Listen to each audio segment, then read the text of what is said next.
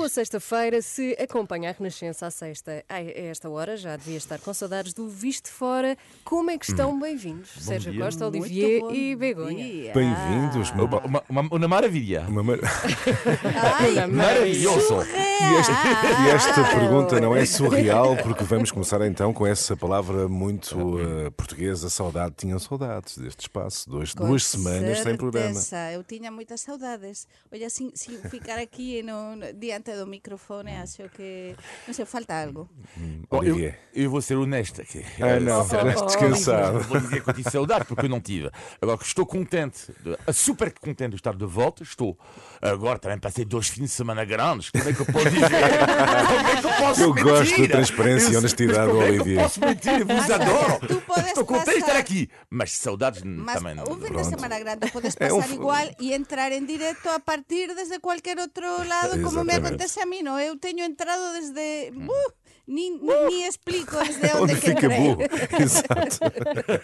Muito bem, vamos avançar para a análise dos principais assuntos desta semana. Vamos lá, o Visto Fora é uma parceria Renascença-Euronet, a rede europeia de rádios. Euronet Plus. Começamos por um cartão amarelo, contínuo cartão amarelo de Viktor Orbán à Ucrânia. O primeiro-ministro da Hungria abandonou o Conselho Europeu eh, para não impedir unanimidade eh, para o início das negociações eh, quanto à adesão da Ucrânia à União Europeia.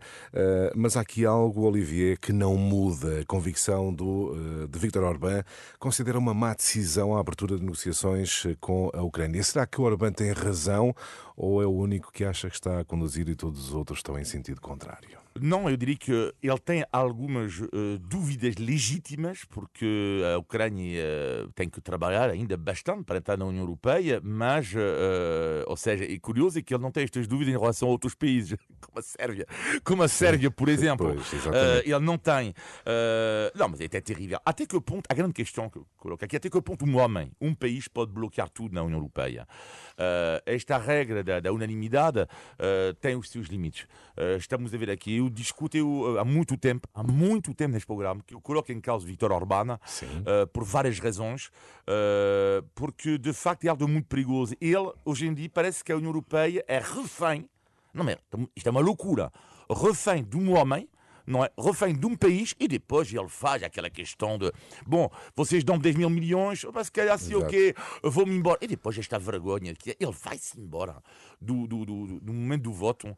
Ou seja, para dizer, não, eu não pus o meu veto para a entrada da União Europeia.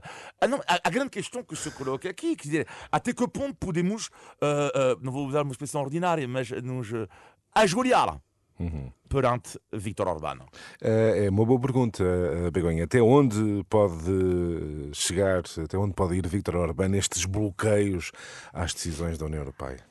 Olla, eu non vexo isto, e realmente ele, ele faz todo isto, faz esta figura, non é? Xa sabemos como é, mas é que esta cimeira eh, realmente foi histórica. Foi histórica. Ninguén pensaba que tan cedo, si nos vamos para atrás, porque agora corre todo tan rápido, que dois días atrás xa ni nos lembramos, non é?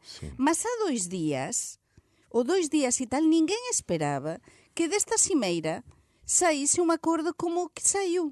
É dizer, o feito de que a Hungría se estivese, ou se estivera, nesta votação, xa é un paso para frente, porque Mas bloqueou a ajuda a Claro, Ucrânia. Sim. sí, Bloqueou. bloqueou. mas eu estou, estou a analizar tamén a parte do que da adesao da, da, da, da Ucrania á Unión Europea. É dizer, é só histórica a cimeira por isto.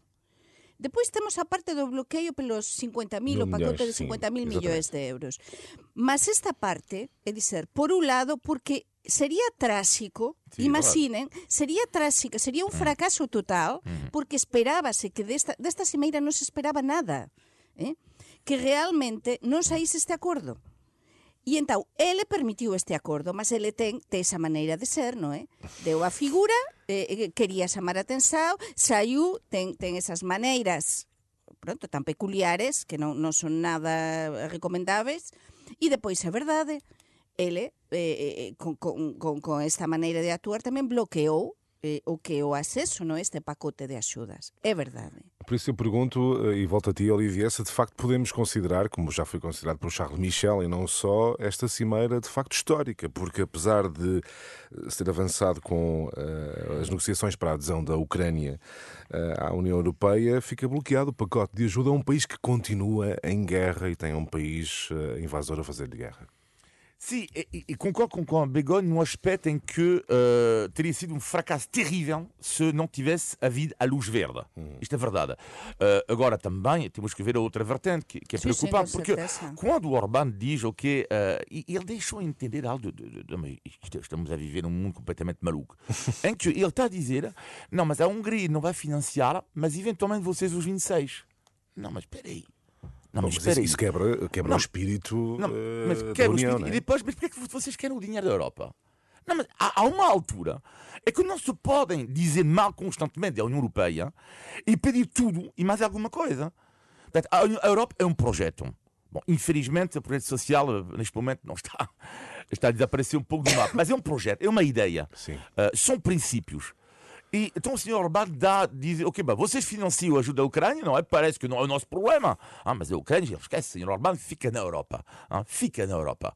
Uh, e, mas eu fico ainda mais chocado com a ausência disto do que a questão da, da adesão à União Europeia, porque a adesão à União Europeia ele pode levantar algumas questões que são legítimas. Agora, não é? bloquear o apoio é completamente mas diferente. Mas é completamente. Não, mas é uma loucura.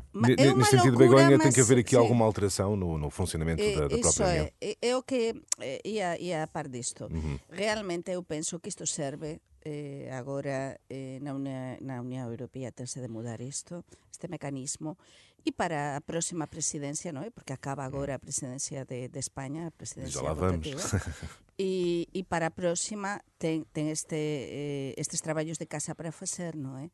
Porque como mudar estes mecanismos e como conseguir axudar a Ucrania ou un pacote de axuda para a Ucrania. E eu sei que se vai conseguir.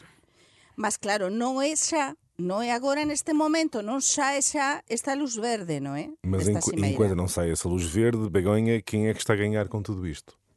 Pois con todo isto a Rusia, evidentemente. Un, máis unha vez, temos o Vladimir Putin a gañar. Porque de todo isto, nos últimos dois meses, desde que comenzou o conflito en Oriente Próximo, entre Hamas e Israel, Israel, Israel Hamas. Olla, quen é o beneficiado de todo isto? Quen está a ser beneficiado de todo isto? Estamos a falar menos da, da guerra de Ucrania, eh, o, a Rusia estáse a organizar moito mellor, agora acontece esta cimeira e, e a Ucrania fica sin esta axuda, portanto máis fragilizada, mas eu sei que os socios europeus, os Estados Unidos van continuar e vamos continuar a axudar a Ucrania. Que nos põe máis difícil a situación? Sim, mas máis do que nunca, se a, se a Hungría non, non se aliñar nisto, sí. o resto sí que ficamos aliñados. Por tanto, mas o beneficiario neste momento de todo isto, deste descontrole, sem dúvida, é a Rússia. O senhor Putin. É uma, é uma outra forma, Olivier, da Rússia levar vantagem nesta guerra contínua. Sim, e é uma, uma ideia que a Europa tem que estar muito atenta, que é uh, uh, há algo que se chama neste momento entre alguns dirigentes europeus uh, o, o, síndrome de, de Munique, 1938, quando nós sacrificamos a Tchecoslováquia a, a Adolf Hitler, o que aconteceu depois é que, um ano depois, a Segunda Guerra Mundial. E o erro Uh, não é? E há muitos expertos militares, uh, e não só, que estão a chamar a atenção neste momento da Europa. Cuidado, é que se a guerra acabar agora, e o Putin ganhá-la, nunca vamos voltar à situação da Europa antes da guerra. Nunca. Certo. Isto vai ser um novo, uma nova ideia, vai dar nova ideia a Vladimir Putin. As pessoas esquecem da ideologia imperialista da Rússia. Vladimir Putin, na sua conferência ontem, completamente uh, lunar, hein, disse que Odessa era uma cidade russa. Não, mas que é, é preciso ver isto. É preciso ver isto, este lado lunar que a Europa está em causa neste momento. É que as pessoas não mas podem dizer que a Europa está em causa líder, neste momento. Líderes com, uh, como Orbán uh, a bloquear apoios à Ucrânia, o que é que, o que, é que se tem que fazer do teu ponto de vista? Uh, uh, não percebi a pergunta, peço desculpa. Quando há, quando há líderes como Orbán, é a mesma pergunta que fiz há pouco à, à Begonha, quando há líderes como Orbán a bloquear apoios à Ucrânia, corre-se o risco de chegar a esse ponto que estavas a falar. O que é que a União Europeia rever, tem que fazer? Vai rever, por exemplo, esta regra em algumas instâncias da unanimidade. Uh, rever, uh, haver mesmo triângulos, eu vou dizer, tenho a certeza que na Europa, no próximo ano, se continuar assim, pode haver colaborações entre alguns países que partilham, uhum. partilham uh, os mesmos princípios. E, de, e, e o mesmo que está a acontecer em, em todos os países, é dizer, é, é cada vez máis difícil o ter, por exemplo, unha maioría absoluta numas non é? en cualquier un dos nosos países europeos. É cada vez máis difícil porque está tudo moito máis polarizado, fragmentado, Exacto. a extrema direita e os extremismos a crecer. Por tanto, dentro do que a propia Unión Europea é fundamental tamén eh? mudar estes mecanismos e eu acho que se va a mudar, non é? Uh -huh. E é verdade que máis do que nunca é importantísimo contar con o apoio e análise de especialistas en relacións internacionais máis do que nunca cando se dicía de que serven as relacións internacionais, de que serven, por exemplo, os embaixadores, de que serven os historiadores, máis do que nunca os diplomatas, os especialistas en relacións internacionais, os historiadores para alertar do que pasou e do que pode pasar. É dizer, é importantísimo coñecer a historia para depois perceber o que está a acontecer no presente, no presente e o que pode acontecer, ainda que não seja exatamente igual. Uh, entretanto, uh, o início da adesão da Ucrânia, uh, do, do, processo era, à União Europeia, era um dos objetivos da presidência espanhola da União Europeia. O mandato de Sanches termina a 31 de dezembro. Sim. Rapidamente, Begonha, que balanço é que tu fazes? Pois eu faço o balanzo, lóxicamente, neste visto de fora, teño de facer o balanzo tamén desde, desde España, ainda que castes estes anos microfones da Renascença, non é? Na España estáse a ver desde un punto de vista bastante agridose, porque é verdade que acaba con, con este, mm, este compromiso, esta luz verde no é para desaudar sí. Ucrania, acaba sin este pacote de axudas aprobado, e o que se está a criticar ao Pedro Sánchez moito desde mm, quasi todos os mm, media españois é precisamente a figura que ele fez non há moito, cando foi a, a Israel, non é?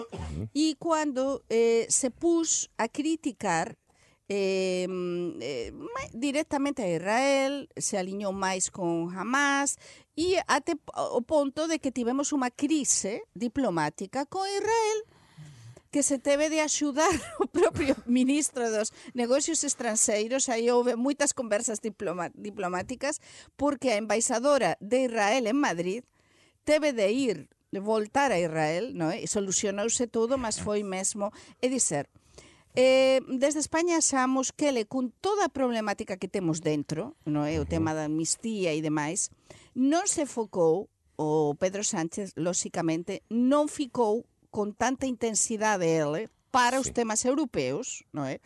E eh, que esta presidencia podería ter ido moito máis alén do que foi, mas os propios problemas internos espanhóis limitaram a ação do limitaram próprio... muito uhum. a ação. Uh, Olivier, qual é tua, o teu balanço desta Bom, presidência espanhola? Bem, eu, eu, diria que sim, não, mim parece um bom trabalho, ou seja, mas também não se pode exagerar sempre sim. cada vez que fazemos isto, esta pergunta da presidência, me custa muito, porque eu acho que estamos a exagerar uh, o papel, às vezes, de uma presidência, porque não é só uma presidência que, uh, que trabalha nisto, não é? Portanto, são vários países, etc, Sim. etc. Eu diria, a minha preocupação é sempre quando é um país que não levanta algumas questões democráticas quando toma a presidência. Tendo em conta que a Espanha é um país democrático, para mim, não estou aqui para para discutir isso. A minha preocupação, por exemplo, agora vai ser a Vítor Orbán, quando sim, vai assumir, claro. uh, e sim, em 2024, a presidência europeia, e sim, lá podemos, poderemos ter, uh, de facto, uh, um balanço interessante. Mas, sem dúvida, para desculpe, mas sem dúvida, sem dúvida, para analisar ten de pasar máis un bocadiño de tempo, non é? Uh -huh. É como, por exemplo, agora nos lembramos, pelo menos as dúas presidencias portuguesas que eu tive de acompañar como correspondente, sí. é? A do Sócrates en 2007 e depois a de 2021 Si nos lembramos desas presidencias e facemos unha, unha análise agora pasado o tempo, de 2007 temos o Acordo de Lisboa, certo. por exemplo, uh -huh. eh, que ficou e vai ficar para a historia, non é? Eh, no Mosteiro de Belén. E depois temos, da de 2021, temos a Cimeira Social, a, e estivemos en plena pandemia, esta cimeira social do Porto Muito, foi muito importante. importantíssima. Consideras que de- da Cimeira Espanhola não sai assim nada de Non, muito... porque tivemos Então, aquela muito cimeira de Granada que nas fotografías, e falamos cá diso, que foi moito interesante, non é? Que, que se contou con o Zelensky e tal.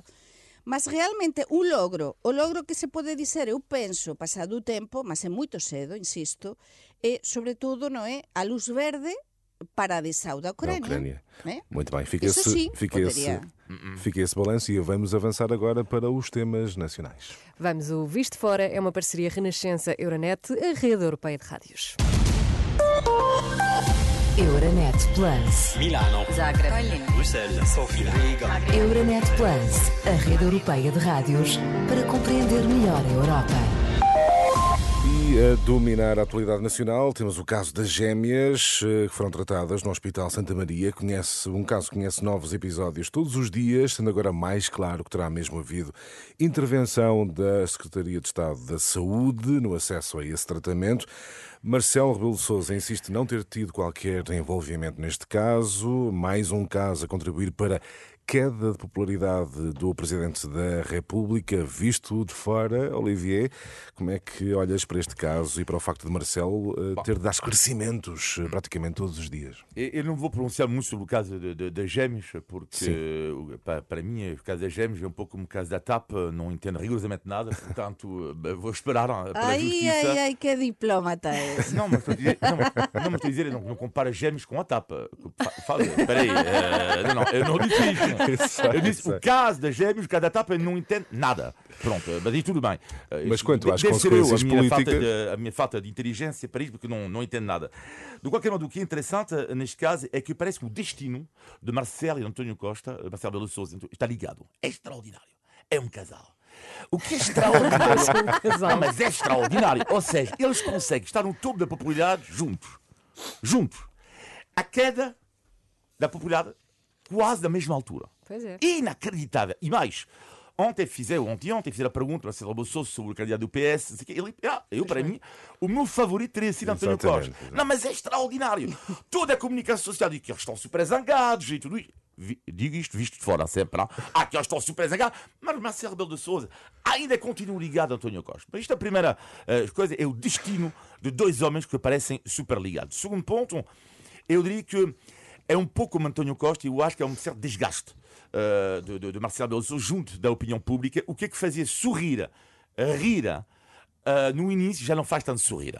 É como um pouco num casamento ou num relacionamento, às vezes uh, tu tens piada no início e às vezes uh, tens menos piada após 5 ou 6 anos, mais ou menos. e é um pouco a mesma coisa com o Marcelo Rebelo de Sousa. Uh, ele, ele não é que perdeu a piada, mas junto de algumas pessoas, de facto perdeu. Eu lembro muito bem, só para concluir a palavra Begonha, de uma pessoa no Alentejo há uma semana, falei comigo, falou comigo num café e disse: Olha. Está a ver quem é que esteve no, no, no meu café? Foi Marcelo Rebelo de Souza. Ele disse, ah, giro, muito giro. E ele, e ele acrescenta, bom, de qualquer modo, ele foi a todo lado, não foi? Eh, e, e problemas com certo desgosto, de certa forma. Mas sim, Que bons fins de semana é que tu andaste É a ter, verdade, é Oliveira. verdade. Ai, Isso ai, há que sublinhar, há que sublinhar. Begonha, como é que tu olhas para este caso e as consequências políticas? Isto que disse Olivier é interessante, realmente muito interessante. Mas eu vexo aquí, eh, como xornalista, os xornalistas somos desconfiados, non é? E entón, cando que este asunto das semias voltou a ribalta? Cando que foi? Cando que foi? Mesmo xusto depois da demissão do, do primeiro-ministro. Mm, mm, mm, mm. E porquê? E porquê? Hum, hum, hum. Begonha a pensar, ter Begonha a pensar. ver. que é. Aqui Vamos a isto, fontes, vamos a aqui há fontes, aqui sabemos como é que se trabalha, não é? Bom, mas eh, deixa-me só dizer, Begonha, é que o caso que levou à admissão, estava, o caso que levou à admissão do primeiro-ministro também acontece logo após ter sido suscitado o caso das gêmeas. Claro, claro, mas aquí houve até dúas visitas da Procuradora Xeral da República Ao Palácio de Belém. no Palacio de Belén. Non só foran dúas visitas do Antonio Costa ese día. Por tanto, aquí realmente temos argumento para unha novela. Portugal é unha novela, é surreal, como dixo o noso Olivier. Por iso gostamos tanto, porque está todo moito misturado, non é? Sí. E é verdade que están misturados o primeiro ministro, o presidente da República, están Os dois foi unha cohabitación, non é? Unha sí. cohabita, cohabitación de, de suceso e visto de fora, porque visto de fora vese como un exemplo de cohabitación. Mas que acontece? Que aquí tiñamos o caso pronto, destas suspeitas, o caso do asesor do primeiro ministro, temos eses casos que levaran a dimesa, a dimesa do, do primeiro sí. ministro, e temos, paralelamente a isto, mas é verdade que non sabemos as entreliñas disto, non é? Mas realmente isto, se si ollas realmente para o caso das semias, é verdade que é un bocado escandaloso por non dizer moito, non é? Este tratamento. Mas aquí temos tamén máis outra vez o que son o que o tráfico que nós dissemos em espanhol de interesses. É isso que eu queria perguntar. O conflito de interesses. Se há aqui um registro de informalidade em, nestes casos. Claro, que, é que neste que, caso. Como é que vocês olham para isto? Neste caso temos um presidente que é tão rigoroso com todo, com a Constituição, com as leis, que le, que le sente-se até mal disposto se não se cumpre a lei, que tudo analisa e avalia. E, e o seu filho, olha, faz aqueles telefonemas e faz aquilo. E então aqui ninguém está livre de que aconteça uma coisa destas. Olivia. Isto serve para ver o que é todas estas influências esta entreteia de influencias que aqui tem funcionado tanto, tanto. Olha, sou o filho de não sei o quê, sou tal. Mas Achas isto que é muito português? lados. É muito Achas, Olivia, que isto é, há aqui um registro muito português de. Muito, muito, enfim. muito. Ah, a Begonha fala de novela, eu diria que o que é surpreendente, e por isso faço mais uma comparação entre o caso da TAP e o caso das gêmeas, que é, e repito, não, tem, não, não compara gêmeos com a TAP, hein? é o caso, é o caso, é o caso, que é o que é extraordinário aqui, visto de fora, é a questão de. Estás a ver? É como, por exemplo, quando eu, no outro dia, não sei lá, abri meu frigorífico e disse ao meu filho: Ó oh, filho, desculpa, onde é que está o fiambre? Ah, não fui eu. ah, não, não, foi, foi, foi a minha irmã.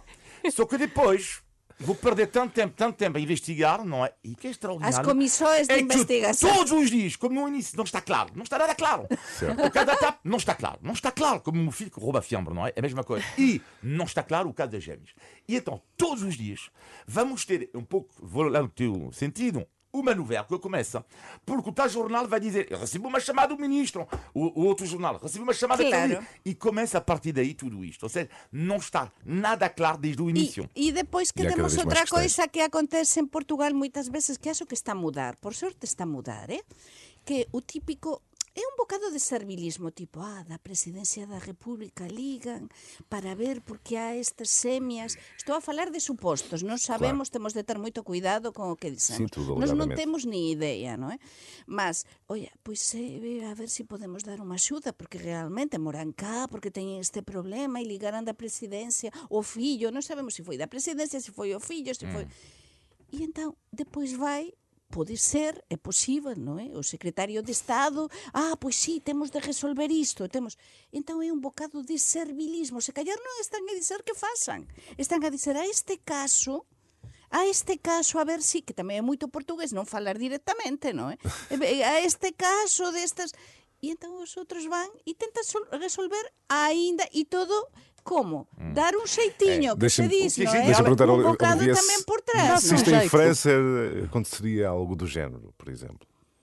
Olivia. Uh, trafi- eh, se- alegar, tra- é como é óbvio, não. alegar tráfico de influência não é. Não, mas este registro. Não, mas este registro. Tirar por O que xeitinho. Não, mas o de dar um Claro, xeitinho. tráfico- O Sérgio super ingênuo, mas em França Não, existe não, não, não, não, não, não, não, não, não, desculpa, não. Então vou refazer a Olha, pergunta. temos o caso, temos o caso Em do minha- Sarkozy, não em é? minha defesa. Temos o caso do Sim, sim, Sar- sim, Sarkozy e o Em Silvio minha- López, não é? Em minha defesa, em minha defesa, o que eu pergunto é se, por exemplo, em França ou até em Hum. Espanha, há este sentimento de ah, é o filho de X personalidade, claro, vamos claro. então É fazer óbvio. qualquer Mas coisa, mas que eu- é o que transparece. É não estou a É dizer que óbvio. aconteceu, que é o que transparece deste Sim, caso. sim, é óbvio. O, que não está aqui Não é sou que... ingênuo. O, o, o, é, sério, sério, o que é ótimo, né, o caso todo, eh, voltando aí, a ti, eh, a ti, exatamente, é que é genial, é que tu é o teu explicador. Como não, a gente não entende nada do caso da TAP, do caso da Gêmeas, Sim. dá trabalho todos os dias a Sérgio Costa para o explicador. Pronto, E é verdade. Sim. Mas é verdade. E lá, para responder a tua pergunta, Sérgio,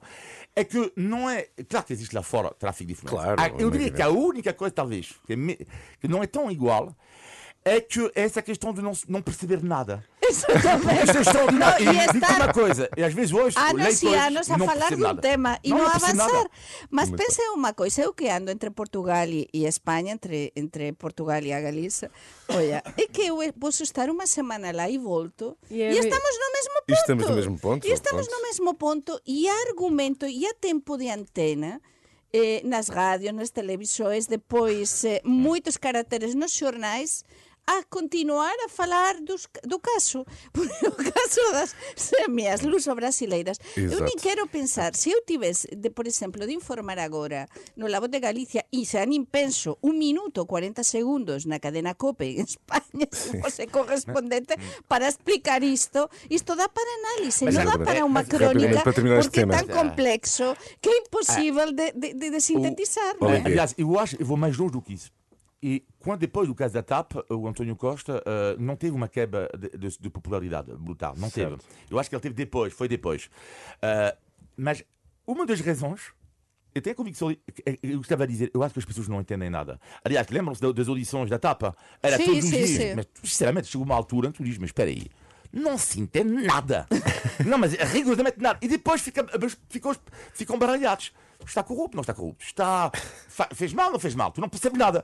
Nada. Mas eu repito, a investigação, como é óbvio, é super importante. O trabalho Claro. jornalístico é fundamentalmente eh, importante, porque trata-se aqui da democracia, como é óbvio. Veremos se haverá conclusões sobre todos estes eh, casos. Temos ainda alguns minutos para falarmos eh, do Partido Socialista. Hoje, a partir de hoje, hoje e amanhã, mais de 60 mil militantes elegem um novo líder, candidato às legislativas de março, Pedro Nuno Santos. Ou José Luís Carneiro, quem mais vos convenceu, Olivier? Eh, Quem é que será capaz de fazer uma mudança de ciclo eh, no partido? O, o que é que eu acho é que existe o candidato, a mim que me parece com mais hipóteses de, de, de, de fazer uma aliança, porque o PS nunca vai governar desta vez, tenho a certeza, sem uma aliança. Portanto, será Pedro Nuno Santos. Eh, e depois é, o, é outro candidato que para mim fez, foi impressionante. Uma campanha de uma grande qualidade, não é? Eh, e ele é o candidato da direita. É engraçado porque quando eu digo isso, vocês sabem a minha opinião, para mim a maioria da comunicação portuguesa é da direita, enquanto em França é o contrário. E portanto, quando eu ouço, quando eu vejo uh, uh, toda a gente a apoiar, toda a gente não, muitos dos meus colegas de profissão a apoiar uh, Carneiro, sei muito bem que ele é claramente da direita, tendo em conta que os jornalistas são de direita em Portugal, a maioria. Não é? E, e portanto, Não mas. sei onde é que foste buscar esse, Ah, bem, a minha opinião, é- mas, eu lá, mas, mas é a minha opinião. Ok, ok. Mas é a a minha opinião que. Qual a opinião? Estás a falar do quê? Da, da comunicação social? Sim, sim, sim. Ah, sim, é a minha opinião, mas isto, Ok, ok. Cada, um, cada um terá a sua, como em, como em França, é muito à esquerda. Claro. E então, o, o, o Pedro Nuno Santos, para mim, é de facto o melhor candidato para, no sentido da esquerda, para a esquerda eventualmente conseguir uh, o, uma aliança uh, na- nas eleições. Mas repito, cuidado com o José Luís Carneiro, porque é, é um, para mim é um, um trabalho extraordinário que ele fez durante a campanha. Pode haver surpresas, Begonha, eh, nestas eleições Mais unha vez estamos ante eh, destas veces que eu teño tamén saudades de non exercer o xornalismo directamente, Sí. porque é un fin de semana intenso e moito interesante, precisamente por iso. Porque son dois candidatos moito diferentes e son dois candidatos moito potentes, mesmo moito potentes. Entón, eu non vou dizer que, que acho que é mellor, porque isto é un visto de fora. Eu vou dizer, ou vou avaliar ou analizar, que é o que pode acontecer aquí, vamos para dentro. E para dentro é ir até o PS, non é? O segredo está no PS, está nos militantes do PS. Non no que nos achamos que é mellor candidato, non. Que é o que pensan os militantes Exacto. do PS. E os militantes do PS están moito divididos, porque por un lado temos os militantes de PS, do PS máis de base, están a, a apoiar o Pedro Nuno Santos, mas o Pedro Nuno Santos está a ter máis apoios dentro do que a, a base eh, o que o, eh, máis dirixentes do PS dos que se pensaban que podería ter, non é? Temos varias caras bastante coñecidas que apoian o Pedro Nuno Santos. E é verdade que Xosé Luís Carneiro ten máis o staff, digamos, non é? A cúpula do PS, aínda que non se tiña manifestado moitos, mas sabemos que máis conservador máis conservador, eu dis aquí a, a dúas semanas sí. ou tres, que consideraba que Pedro que, que Xosé Luis Carneiro realmente en España podería ser perfeitamente do PP do, do Rajoy e dice, mm. do, oi do Rajoy, desculpe, do Feijóo, no, eh? do, sí, do, do o PP actual, no, é? Eh? máis sí. de centro. Mas precisamente porque é unha persoa dentro do PS máis a direita. Iso sabemos. Nós sabemos que son dois candidaturas bastante diferentes, non é? Mas os dois teñen bastante apoio. O Pedro Nuno máis da base e o Xosé Luís Carneiro ten máis da cúpula. Os dois fixeran moito boas campañas, moito boas campañas e pode haber sorpresa. Inicialmente dábase por feito que isto era unha carreira sin, pronto, sin rival, para o Pedro Nuno Santos, mas isso que não vai ficar tão fácil. Tem-se também essa percepção, eh, para terminar, Olivia, que pode haver aqui de alguma forma alguma surpresa. José Luís Carneiro pode surpreender, uma vez que Pedro Nuno Santos tem sido dado como eh, potencial vencedor.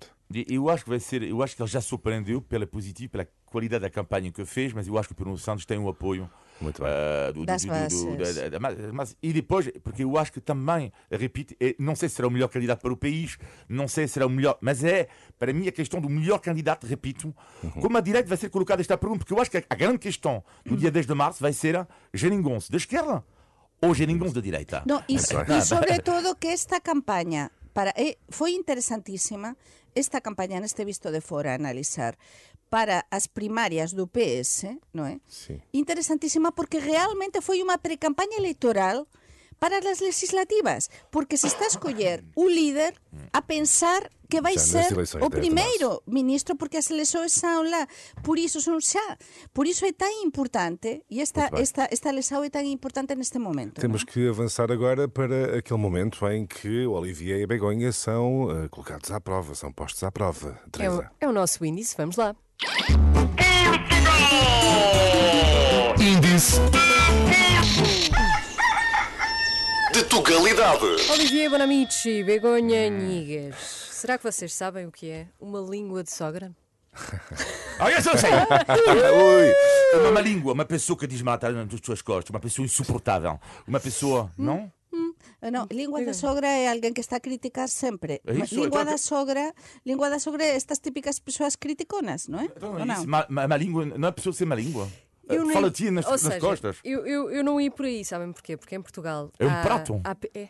É um em prato? Portugal há pelo menos três coisas que são Língua língua, da de sogra. É. É uma sobremesa. Que eu acho, ó Sérgio Costa, isto é muito comigo. ofensivo. Eu não Já sabia, viste? Isto é, eu isto é não um sabia. doce. Ouçam isto, é um doce de É açúcar, canela ou ovo. verdade. Quando entram numa pastelaria e vêm aqueles doces assim longos, é uma língua da De, sogra. de, de, de, Exatamente porque é uma língua espera, grande. no norte de Portugal, de, ai, como que se chama? De... mm, Ai, non me lembro o nome. Onde?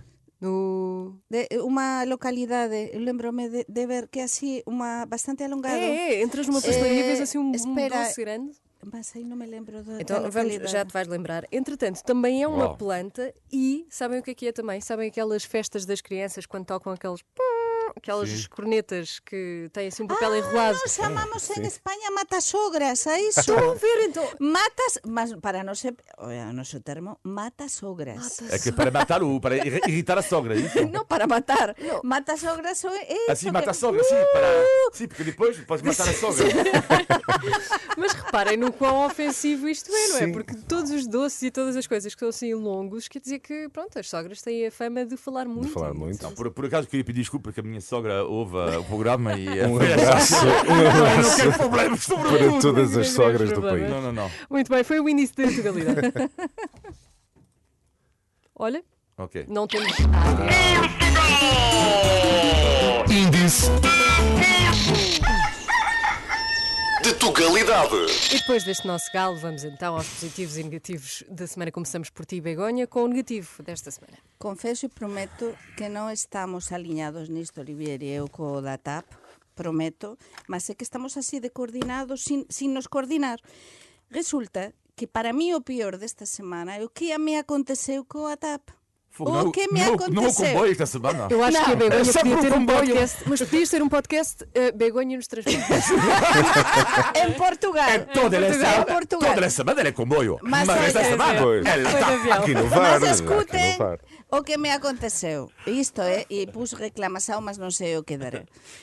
que aconteceu? Eu tiña de viaxar ás seis e meia da mañá facer a ligación de, en segunda, de segunda feira entre, entre Lisboa e Porto eh, con a TAP e ás 10 e tal do día anterior 10 e tal da noite eh, poderían non ter visto aquele SMS cancelan o voo unilateralmente e entón me colocan no outro voo. Vou facer o check-in online e encontro que aquele voo que me tiñan posto, que me tiña, que vi por acaso, 11 da noite, 11 e tal, non era as 9, sino as 5 da tarde. Oh, muitas horas depois. Então, muitas horas depois, uma vergonha absoluta. Lá fui eu a tentar a apanhar, a a dar um jeitinho, Não, a tentar apanhar um voo antes, só consegui às 4 da tarde. A Teresa tem razão. Desculpa. Desculpa. Begonha vai A Porto. Begonha, os É transportes, já- um podcast. Patrocinado pela Não, TAP a mas CP. isto serve. Patrocinado pela TAP a CP. Todas Mas isto, as pessoas que costumam apañar a ponte aérea entre Lisboa e Porto, o Porto e Lisboa saben que ten muitísimo a ver con o propio aeroporto de Lisboa.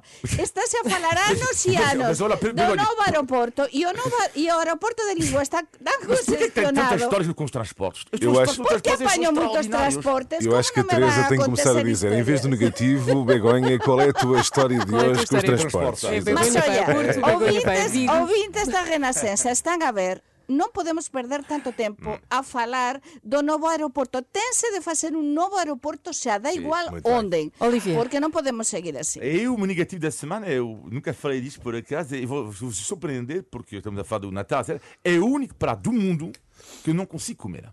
Qual é? é? É um prato português, mas eu estou a falar sério, e, e também existe em França, em França é pior ainda do que aqui. Eh, que é, eu como qualquer legume, repito, qualquer carne, qualquer peixe, bebe, o que é que é- qualquer bebida, Eh, mas tudo que é de rasca não rasca, tudo, bebe tudo, eu bebo tudo, eu bebo tudo, eu bebo tudo. Eu como qualquer comida italiana, comida chinesa, japonesa. Tá bem, eh, tá bem, tudo, Olivier. O que é que Tá você bem, não tá come? bem. O que é que tu não comes? o, ok. arroz, o arroz doce. Não E gosta. estou a Olha, eu tentar. percebo Não, mas pior, não, peraí, não, mas não gostar. Eu repito, gosto de tudo. Repito tudo, que é de raro, hein, de gostar de tudo. Agora começamos outra vez. Eu bebo O tudo, arroz doce, estou a tentar desde há 20 anos. Estou a falar sério, todos os anos eu tento. Mas eu gosto que tentes há é a 20 única anos. eu não como. Experimentaste Porque- o não, não, eu experimento. Eu experimento. eu Juro, todos os anos, pá, faço provas. Digo, pá, isto não pode já, ser. já há 20 anos não consegues. Não, mas para mim é inadmissível. Para mim é deixa. inadmissível. Ai, mas insistes é deixa inadmissível não gostar de um prato. Eu fui educado assim, para mim, eu não entendo. Não entendo, o meu drama psicológico com isto é que resolver isto. Tu e como é que vais resolver isso? Sei lá, um psicólogo, um pode- psicólogo, boa Tens, tarde. tens de entornar Eu qualquer coisa para proponho dentro aqui uma coisa para os ouvintes da Renascença que são tão que queridos. Façam Olha, arroz que doce faça para Olivier. arroz doce para Olivier e então fazemos, Mas eu já tentei experimentamos. todos os arroz doces, todos, Mas todos. se calhar algum arroz doce Até feito. todos. Mas Está há não consigo 20 anos. ele está há 20 anos a tentar. Mas Vamos, 20 Se calhar encontra um do que goste. vamos aos positivos da semana. Olha, o positivo da semana, e para mí é mesmo positivo, é Eh, estou un bocado farta das luces de Vigo, non é? Eh, que, que tanta... Eh, primeiro, aconteceu máis movimentaxoes de engagafamentos eh, nos feriados, no feriado dun de, de decembro en Portugal horrible, as persoas non conseguirán ver as luces. Mas, entre tanto, chego a Lisboa e vexo as luces deste ano en Lisboa. É verdade. E son tão bonitas. São bonitas e são muitas. São muito bonitas, com Bastantes. muitíssima classe. E não são poucas. E não são poucas. Elegantes, porque não são festivaleiras, são elegantes, elegantes. com classe, como eu gosto, assim do Natal, douradas. Dá, dá gosto eh, andar pela cidade, está tão bonita e a árvore de Natal está tão bonita que eu felicito também a Câmara Municipal de Lisboa pelas luzes e pela iluminação tão bonita. Muito bem, ano. Olivier. Bego, Bah, e o rapidamente, positivo. o meu positivo vai ser o, o meu fim de semana de magia no Alentejo. Lá Já está. Ai, Já Alentejo, sabemos. Onde vais ver. arroz doce. Então, só vou vos dizer, uh, Vila Viçosa, não conheci, extraordinário, depois o resto já conhecia, mas Vila Viçosa não conheci, vou-vos contar rapidamente o positivo, Mas que me ser- aconteceu em ser Borba. rápido. Em Borba, estou cheio de fome, já conheci Borba, mas claro que eu estava tudo estudado, não, com a minha namorada, tudo o sítio onde nós íamos, tudo, hein? eu chego em Borba, num restaurante, tudo calculado, eu chego, e de facto aqui o sonho para mim, porque é comi de forno de lenha, e eu lá o drama para mim era escolher entre bochechas, Ai, cabrito, galo tostado, coelho, tudo no forno de lenha. Quando chega aqui é um dilema eh, cruel, não é? O que é que eu vou escolher é que a vida é boa, não é? Sim, sim. Muito e adorei eh, o Alentejo, adorei as paisagens, adorei os Sem passeios. dúvida, sem dúvida. Enfim, É foi algo de, de brutal, já conhecia, mas foi algo de, de brutal. Despedimos assim com o Alentejo nas nossas Sempre, cabeças. é Até à próxima bonito. Um grande, sexta-feira, um grande abraço. às Bom 10 fim da de semana. manhã. E bom fim de semana. semana.